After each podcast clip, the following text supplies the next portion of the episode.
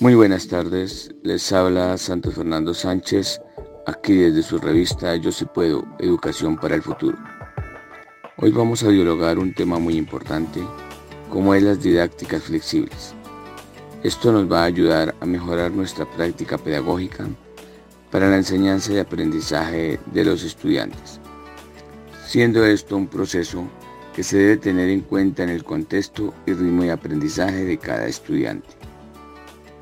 Esto nos ayuda a saber cómo y cuándo enseñar, saber cómo y cuándo evaluar, planteando distintas prácticas pedagógicas que contribuyen a las actividades colectivas, participativas, partiendo desde un análisis, intereses, necesidades, expectativas de cada estudiante. Es por esto que el día de hoy tenemos tres maestras invitadas a participar en nuestra revista yo sí puedo. Educación para el futuro, donde nos darán sus aportes de acuerdo a su experiencia pedagógica sobre la didáctica flexible.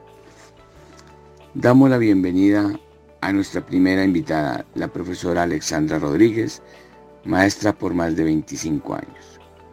Profesora, ¿qué nos puede decir sobre las didácticas flexibles? La didáctica flexible es muy importante cuando se trabaja dentro de un currículo también que es flexible, porque me permite orientar el proceso de enseñanza-aprendizaje. Gracias al currículo flexible puedo yo planear, orientar, construir y evaluar diferentes eh, aprendizajes de mis estudiantes y eh, las propuestas las puedo ajustar al currículo como tal. También las didácticas flexibles me permiten crear diferentes estrategias que me lleven a ajustar el proceso de enseñanza-aprendizaje siguiendo las necesidades de, de, los diferentes estudiantes que manejo en el aula. Muchas gracias, profesora Alexandra, por su aporte a la revista sobre el tema de flexibilización. Enseguida le damos la bienvenida a la profesora Yurani la cual tiene una gran experiencia como docente. Profesora, ¿qué es la flexibilización curricular de acuerdo a su experiencia pedagógica? Con respecto a la flexibilización curricular, considero un es un paso importante eh, que se debe hacer dentro de las aulas para acercarnos a la enseñanza de los niños con necesidades educativas especiales. Eh, debe ser muy personalizado debido a que cada niño presenta condiciones y características diferentes. Sin embargo, debe haber un acompañamiento profesional para realizar la misma eh, de quienes conocen más a profundidad. Primero los casos, eh, segundo cómo llevarlos. Entonces es importante quien esté al lado del docente en ese proceso de flexibilización curricular.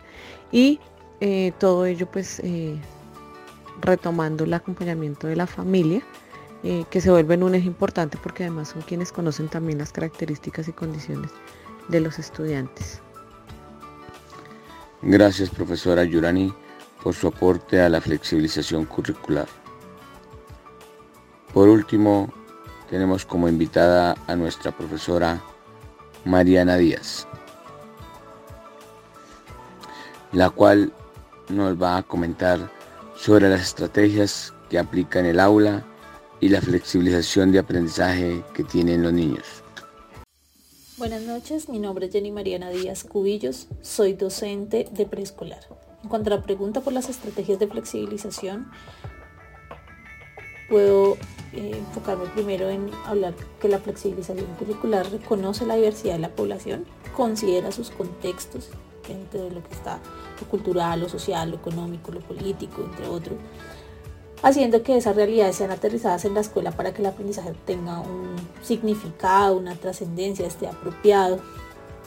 El escenario educativo entonces se, se mueve, se organiza desde allí permitiendo a los maestros y a las maestras poner en, juego una serie de situaciones que lleven a adaptarse a esas necesidades que se evidencian mediante la caracterización de la población. Sin embargo, pues también puede verse que una de las dificultades para que esto se dé es esa tendencia a la homogenización o estandarización de los y las estudiantes, lo que termina pues invisibilizando o desconociendo esas características que ya se vieron de la población. En muchos colegios pues eh, es posible ver que hay, hay fracaso de acuerdo con, con, la deserción escolar o con la segregación de estudiantes por presentar algún tipo de necesidades que, para las que la escuela no se ha adaptado y el currículo tampoco se ha adaptado. Por ello, pues, en, en pro de mejorar esos procesos educativos es importante el desafío que se presenta aquí para la escuela, empezando a transformar ese currículum eh, de acuerdo con la población que va llegando, esas necesidades que van presentando, lo que hay también en, el contexto inmediato eh, o eh, también en el contexto global. Entonces, qué va permitiendo y cómo se va buscando de manera justa. De aquí también que la evaluación deba ser un ejercicio que construya, que sea formativo, reflexivo y que facilite reconocer cada uno de los elementos que van desarrollando los estudiantes. Así, por ejemplo, entonces consideremos el aprendizaje basado en proyectos como una estrategia a través de la cual los maestros y las maestras pueden vincular a los niños y a las niñas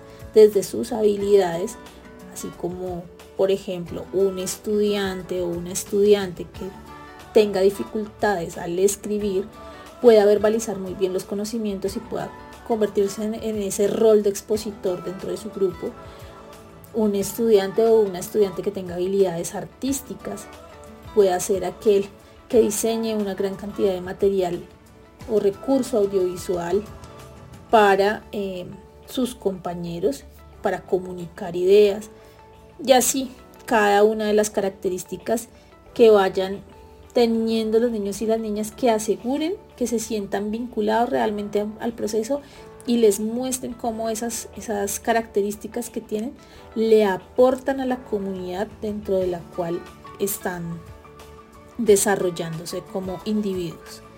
Así pues también es importante hablar de eh, cómo los maestros y los maestros a través de su, del trabajo colaborativo podemos planear, transformar, considerar los planes, eh, los programas que se van desarrollando, las modificaciones al plan de estudio, el que se va a enseñar, cómo, eh, qué es relevante, qué es pertinente, cómo hay elementos que deben salir de, de ese currículo porque de pronto están desconociendo a ese estudiante que está llegando o están enfatizando en un estudiante que no está en ese momento dentro de nuestro escenario educativo.